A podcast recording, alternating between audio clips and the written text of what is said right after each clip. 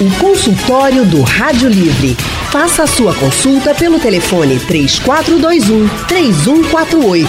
Na internet www.radiojornal.com.br. Gente, vocês conhecem alguém que sempre acha que está com alguma doença grave? Basta ter uma dor, um sinal diferente no corpo, por exemplo, que já acha que está doente? Ou até mesmo sem sentir nada, mas em ouvir sobre algum problema de saúde, já acha que está com aquela doença que falaram? Essa pessoa pode sofrer com hipocondria. Tem algumas estimativas na área da saúde que apontam que 9% da população do nosso país tenha hipocondria. Mas o que é hipocondria de fato? Por hoje o consultório do Rádio Livre vai falar sobre hipocondria e por isso mesmo a gente convidou aqui dois especialistas no assunto. Um deles é o psicólogo Alessandro Rocha. Doutor Alessandro é psicoterapeuta cognitivo comportamental e também consultor em gestão de pessoas da Super Psicologia. Doutor Alessandro, boa tarde, seja bem-vindo aqui ao consultório do Rádio Livre. Boa tarde, satisfação enorme, Anne, participar mais uma vez de conhecimento com vocês. Obrigado. A gente fica muito feliz de tê-lo aqui conosco no nosso consultório. Muito obrigada, viu, por reservar esse seu um tempinho aí na sua agenda para atender aos nossos ouvintes. Nosso outro convidado é o psicólogo Spencer Júnior. Doutor Spencer é doutor em neuropsiquiatria e pós-doutor em ciências da saúde. Doutor Spencer Júnior, muito boa tarde. Também seja muito bem-vindo aqui ao consultório do Rádio Livre. Bom, boa tarde aos ouvintes, a Anne, né? Já nos conhecemos há muitos anos. Verdade. Tive essa oportunidade também de compartilhar conhecimentos e boa tarde também ao Alessandro. Fico muito feliz também em tê-lo conosco no nosso consultório mais uma tarde de muito conhecimento, tenho certeza que vocês vão trazer muitas orientações para os nossos ouvintes.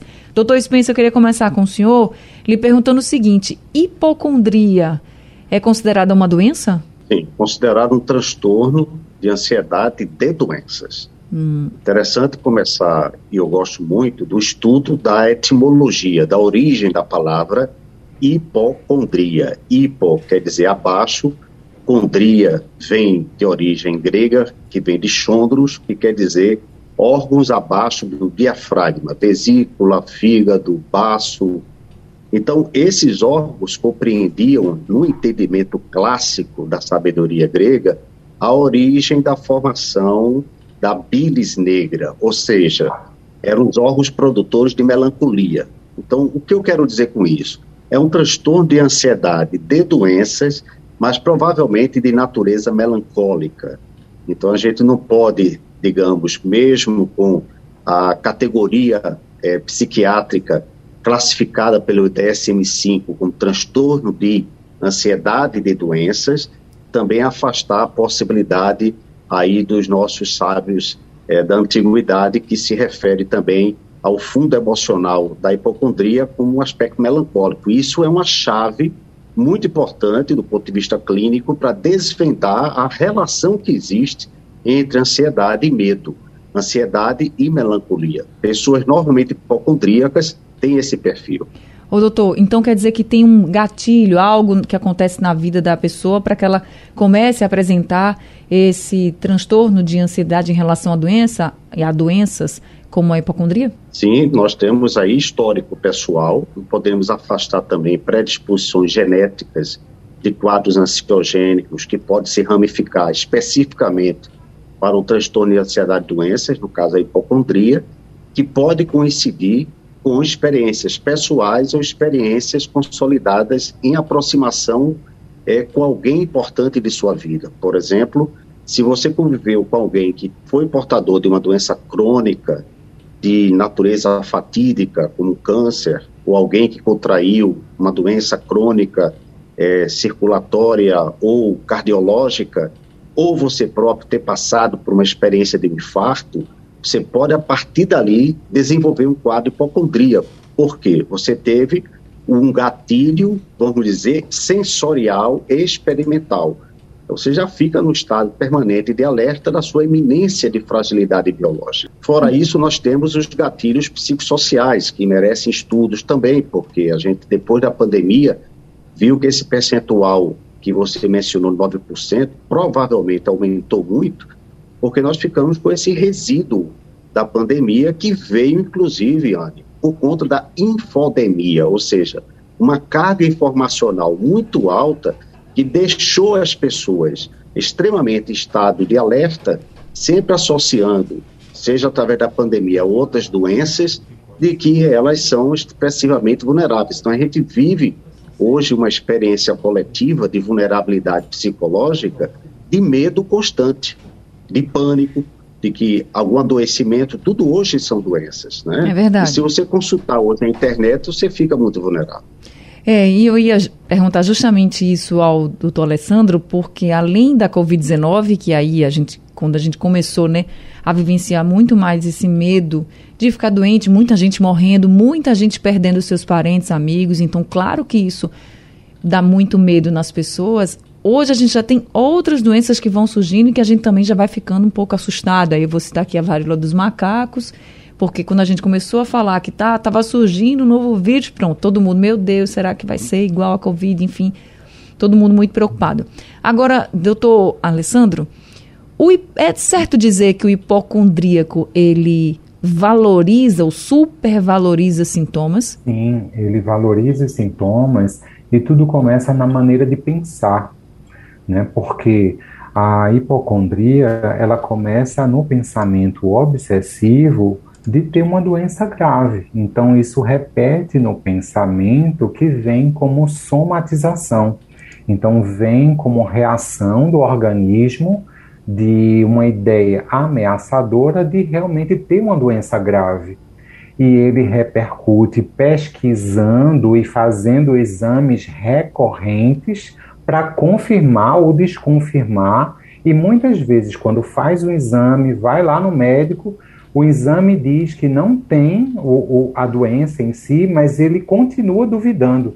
Então, por isso, tem uma relação com o transtorno obsessivo compulsivo. Uhum. E por isso que requer tratamento realmente. E a busca de evidências claras, exames. Quando ele faz um exame, alivia realmente os sintomas, porque o cérebro está procurando checar aquelas informações. Agora, esse essa pessoa hipocondríaca, ela pode também achar que está doente. Eu sei que quando tem uma mudança no corpo, né? Até eu falei, ah, aparece um sinal no corpo, tem uma dorzinha, você uhum. já supervaloriza, achando que pode estar tá com uma doença muito grave, mas a pessoa hipocondríaca, ela pode achar que está doente até sem sentir nada, sem sentir nada assim muito forte, só em ouvir, dizer assim, rapaz, não sei se eu tenho isso, se eu já tive, enfim. Pode acontecer isso também, doutor? Pode, ela é, geralmente acontece os sintomas, né? Mas pode acontecer, né? A ideia recorrente e é, isso pode estar tá tão é, evidente para a pessoa porque vai estar tá relacionado à memória nas experiências de cada um. Uhum. Porque, por exemplo, quando uma pessoa teve uma experiência de família, de criança ou de adolescente, onde teve familiares que faleceram ou que adoeceram. Então, ela, quando criança, vivenciou familiares adoecendo constantemente, ela vendo a família sofrendo com isso, isso fica guardado na memória e vai repercutir isso na vida adulta. Como também né, situações familiares de, de excessos de cuidado, né? Então ela, a família sempre com muito cuidado, super protegendo, sempre dando muito remédio, levando sempre no médico de forma excessiva, isso também vai repercutir, fazendo com que haja um aprendizado ao longo disso e ele passe a acreditar que realmente tem uma doença, né? E isso tem estudos sobre isso, tem até uma série de fatos reais baseado nisso que é a série chamada The Act, onde a mãe acredita e faz a filha acreditar que ela tem uma doença realmente, e isso repercute na história fortemente, que fala sobre a síndrome de Munchausen, onde é, a filha passa a acreditar que tem uma doença onde realmente não tem. O consultório do Rádio Livre hoje está falando sobre hipocondria. Você conhece alguém que é hipocondríaco? Nós estamos conversando com o psicólogo Alessandro Rocha e também com o psicólogo e doutor em neuropsiquiatria Spencer Júnior. Já temos um ouvinte conosco, é o Carlos, de Jardim Atlântico, que está ao telefone. Oi, Carlos, boa tarde, seja bem-vindo ao consultório. Boa tarde, Anne. É um prazer sempre estar falando com você. Prazer todo meu, viu? Muito é. obrigada. Boa tarde, doutor. Doutor Spencer, né? Isso, doutor Spencer e doutor Alessandro. E doutor Alessandro. Veja, eu tô com.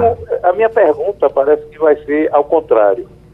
Eu sei que hipocondríaco é aquelas pessoas que têm mania de doença. Agora eu queria saber o seguinte: essas pessoas, é a mesma coisa as pessoas que têm doença que se nega e que diz que não tem. Será que é a mesma coisa, doutor? Eu queria saber só isso. Porque então... tem pessoas que têm pressão alta e diz que não tem. Certo? É, não tem, aceita, tem... né? É aquela negação, é, não né? aceita, não, é aquela negação. Tem, tem diabetes diz que não, que a taxa é baixa. Entendeu? Mesmo que o médico diga. Uhum. Eu queria saber se isso é a mesma coisa, tá, Anne? Obrigado, viu? Ô, Carlos, muito obrigada pela sua pergunta. doutor Spencer, pode ser também considerado um transtorno ou não? A questão da negação da doença vai no sentido contrário, é, no caso do conceito de hipocondria. Né? Uhum. Hipocondria é uma hipersensibilidade que você tem a quaisquer sinais vitais seu a um pensamento catastrófico de uma doença grave. Não é a negação da doença. A negação da doença pode se caracterizar não necessariamente como um transtorno, mas como um tipo de comportamento. Agora, tem que se estudar que se esse comportamento de negação, ele está enquadrado em algum outro tipo de transtorno, e aí precisaria estudar outros sintomas, outros comportamentos, para a gente ter uma leitura diagnóstica melhor disso. Entendi. No aproveitamento dessa colocação do, do nosso colega, eu acho que é uma coisa interessante averiguar que se há um elemento contrário, e a gente pode pensar que a hipocondria não é apenas um transtorno, nós temos hoje uma sociedade hipocondríaca. Em que termos? A questão da hipocondria também ela pode ser estimulada pelo cuidado excessivo com a saúde. E era Porque nesse o cuidado ponto... excessivo pela saúde pode desencadear na pessoa essa neurose de controle dos seus sinais vitais. Nós temos hoje uhum. nanotecnologias, que são sistemas tecnológicos microscópicos de mensuração de sinais vitais e taxas metabólicas, isso pode fazer também com que a pessoa inverta o processo. O excesso de cuidado com a saúde pode levar ao quadro hipocondríaco, porque a pessoa portadora desse excesso neurótico obsessivo pela saúde pode ficar tão preocupada em não ter nenhuma doença que ela termina desenvolvendo o quadro hipocondríaco. A gente vive uma cultura de excesso de positividade no campo das ciências da saúde. Uhum. E isso termina criando um quadro de obsessão de controle, de que não posso adoecer em nada, porque eu tenho que estar sempre saudável, o corpo perfeito, a mente perfeita. Eu costumo dizer que hoje a saúde mental, a obsessão pela saúde mental pode se constituir como uma grande doença da contemporaneidade. É o contrário. Toda obsessão também no sentido contrário pode desencadear a patologia no sentido oposto. Uhum. Nesse ponto que eu queria chegar, doutor, porque a gente até falamos da pandemia aqui, né? Desde que começou a pandemia da Covid-19, todo mundo muito preocupado, com medo da Covid-19, enfim. E aí, querendo ou não, a gente fica com mais medo, né? Não, não tem como você não ficar com mais medo, mais preocupado. Mas até que ponto isso é considerado ainda dentro da normalidade? Quando é que passa a ser um exagero? Assim, eu queria que o senhor desse um sinal de alerta para as pessoas que estão nos ouvindo, porque eu acho que todo mundo está preocupado com em não ficar doente, não ter uma doença grave. Mas quando é que começa a já ser uma hipocondria, por exemplo? Que sinal a gente pode observar nessa pessoa, até em nós mesmos, né? E dizer assim, não, agora já está passando do limite. É, existem dois pontos para simplificar. O primeiro é o restritivo na vida da pessoa. Do tipo, você simplesmente amanheceu com um mal-estar, vamos dizer, gato, e você resolve se dedicar três dias a pesquisar se câncer de estômago. Uhum. Então, esse tipo desproporcional, de caráter restritivo, tá, a sua vida de qualidade ao ponto de você não ir ao não fazer outras atividades, porque você está hiper nessa anomalia desproporcional do pensamento e ao efeito físico, a gente pode dizer que é um sinal evidente de que existe, pela desproporcionalidade, já um sintoma hipocondríaco. E o outro é justamente quando você começa a fazer uma percepção exagerada disso ao ponto de não apenas buscar recursos comprobatórios se você tem aquela doença exagerada ou não a um sintoma simples, mas ao ponto de você também afetar a vida do outro do tipo fazendo com que o outro adoeça em função dos seus comentários excessivos e suas preocupações excessivas compartilhadas, e isso também demonstra, pelo seu comportamento de comunicação social, interação com o outro, uma possível evidência de sintomatologia hipocondríaca. O consultório do Rádio Livre hoje falando sobre hipocondria, estamos conversando com o doutor Spencer Júnior, que é doutor em neuropsiquiatria e também é psicólogo, e estamos conversando também com o psicólogo Alessandro Rocha. Eu tenho aqui, doutor Alessandro, uma mensagem do Sérgio da Coab, ele diz assim, ó, eu tenho problema de varizes, varicocele, lordose, artrite, artrose, bico de papagaio, hipotireoidismo, rinite alérgica e quando chegam as minhas férias, eu tiro para me cuidar, indo a médicos. Aí ele pergunta: será que eu estou arrumando doença para mim? Será que eu sou hipocondríaco? Ou estou certo em ir para os médicos? O que é que o senhor diz, doutor Alessandro? É, é, ir para o médico está correto, né? Depende da sua da frequência com que você vai. Porque a hipocondríaca, ela se caracteriza por exemplo, a pessoa é, checa a urina, faz essa escura e já de imediato marca consulta, né, por achar que tem um problema. Então, verifica que tem um problema a ponto de é, a frequência está, digamos assim, e todo mês ou toda semana sobre o mesmo médico, o mesmo problema, é que caracteriza a mas cuidar da saúde é, né, é faz bem. Entendi. Agora, tenho aqui a, a, uma mensagem da Joelma pelo WhatsApp também. Ela diz assim: Olha, eu tive câncer de mama há dois anos e eu tenho muito medo de outros tipos de câncer. Assim, é aquela história que a gente estava falando até de, às vezes acontece uma coisa na nossa vida, né, doutor Alessandro, que no, nos dá um gatilho para uma preocupação maior, para um medo. Eu acho que nesse caso da Joelma é assim. Ela pergunta se isso é normal, se ela pode estar tá entrando numa característica, vamos dizer assim, de uma pessoa hipocondríaca. O que, que o senhor pode dizer para ela? É, é, esse efeito, esse sinal, ele é natural que aconteça, porque realmente você está tentando se proteger, você está procurando é, acolhimento. Então, se você tem uma rede de apoio, tem familiares, tem amigos que possa te dar apoio e te acolher nesse momento, vai ajudar bastante.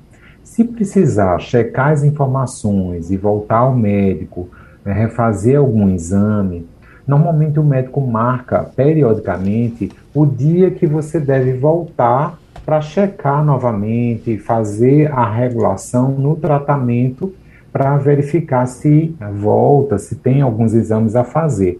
Então, se está no período de voltar, então vale a pena fazer o tratamento e a checagem com a orientação. Mas nesse pensamento e essa emoção, né, remete a uma necessidade de acolhimento, de apoio. Então, que você possa procurar as pessoas que você ama, que você se sinta acolhida, isso vai ajudar bastante.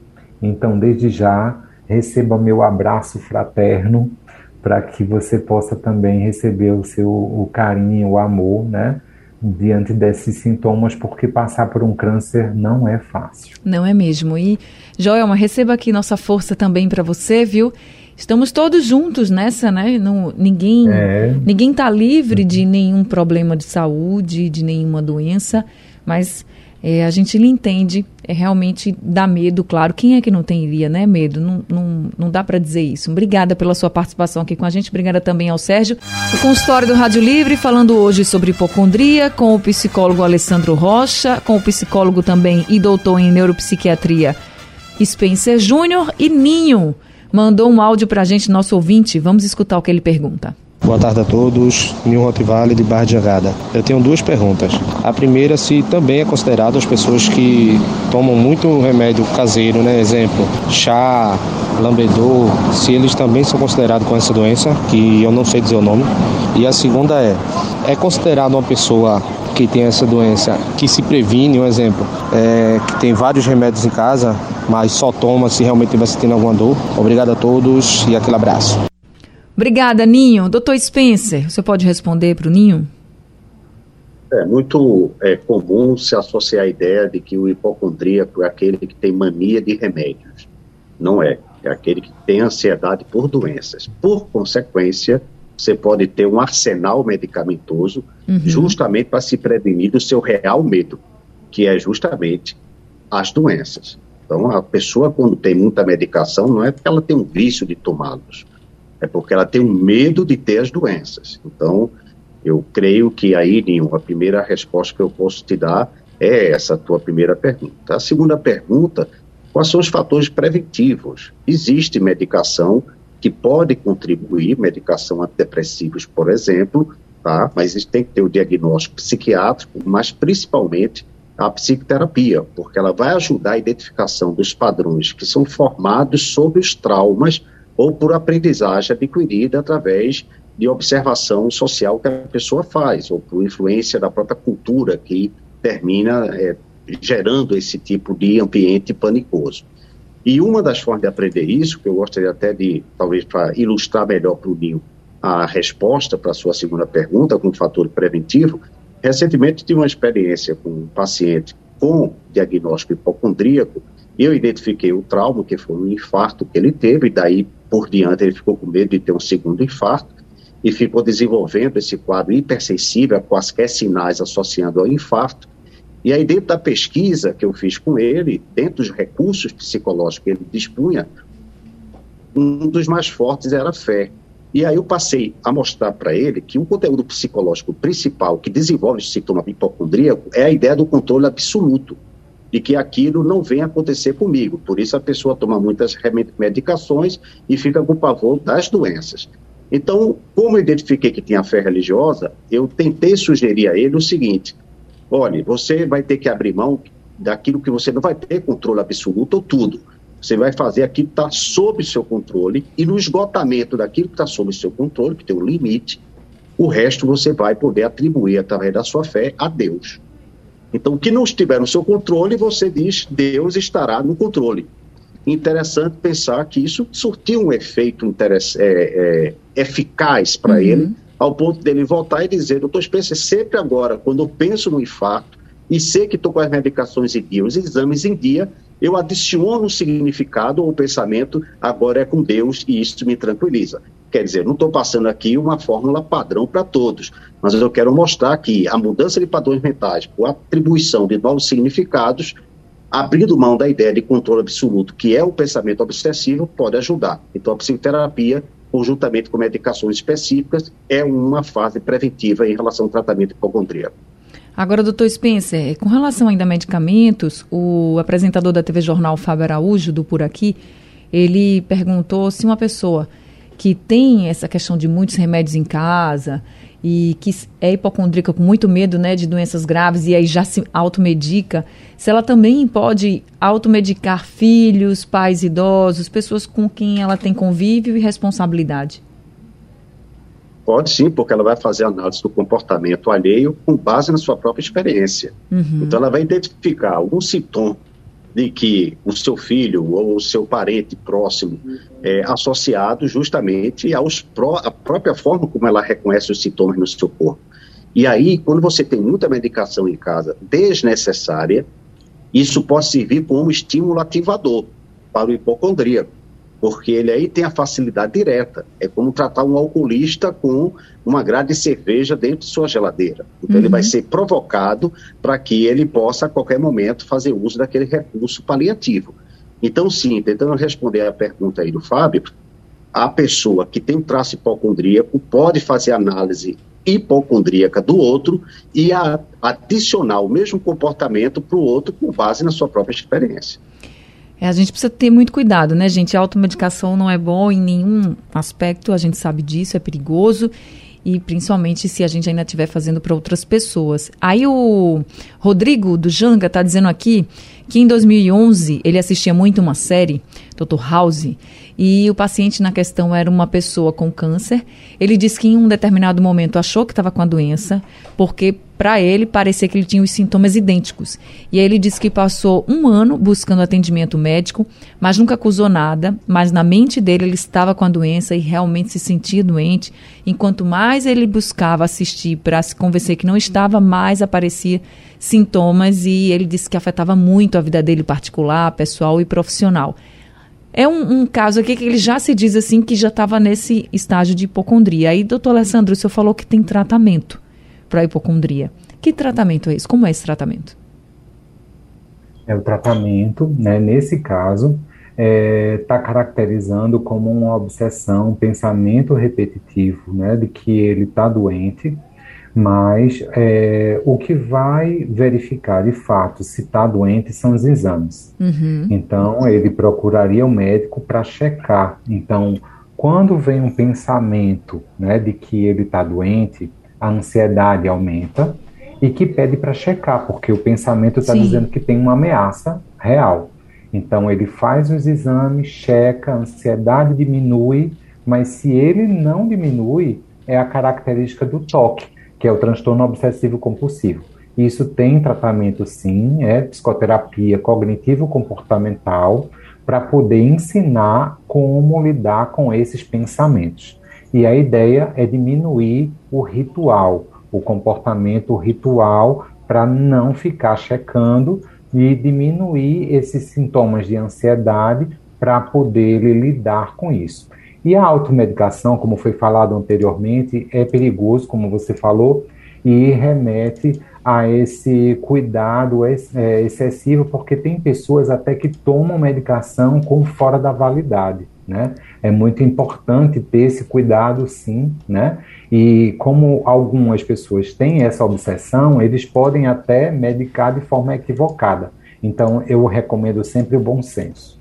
É isso, gente. Se você escutou o consultório, se identificou e acha que está nesse estágio, assim, acha que pode estar tá hipocondríaco, acho que é a grande orientação aqui procurar um especialista para saber realmente se você está com alguma característica de hipocondria ou se é, ainda você não está, se você é uma preocupação com a saúde. Acho que você precisa de uma orientação. Isso é muito importante ficar claro aqui, para que aí você possa realmente ter uma forma de tratar esse problema, de seguir, como o doutor Spencer aqui colocou, eh, as orientações para o paciente dele. Então, é importante que você busque um especialista. Se você nos escutou agora e disse, oh, eu acho que eu sou assim, então procure um especialista que é melhor o quanto antes. Deixa eu agradecer muito aqui ao doutor Spencer Júnior, que está com a gente, esteve com a gente em mais um consultório. Doutor Spencer, muito obrigada por todas as orientações e esclarecimentos que o senhor trouxe. Eu que agradeço, Ana, obrigado também ao Alessandro pelo compartilhamento da mesa. Um abraço aí aos ouvintes. Um abraço também. O telefone do consultório do Dr. Spencer é o 991620835. Doutor Alessandro, muito obrigada também por todas as orientações. Muito obrigado, Anne. Satisfação enorme. Satisfação também, Spencer, amigo querido. Muito, um abraço apertado e a todos os ouvintes e a Anne também. Né? Muita saúde a todos. Para todos nós, sejam sempre bem-vindos. O telefone do consultório do Dr. Alessandro é o 99841 6396. Consultório do Rádio Livre chegando ao fim, o Rádio Livre também. A produção é de Alexandra Torres, trabalhos técnicos de Emílio Bezerra, Sandro Garrido e Edilson Lima. No apoio Valmelo. O consultório do Rádio Livre. Sugestão ou comentário sobre o programa que você acaba de ouvir, envie para o nosso WhatsApp 99147 8520.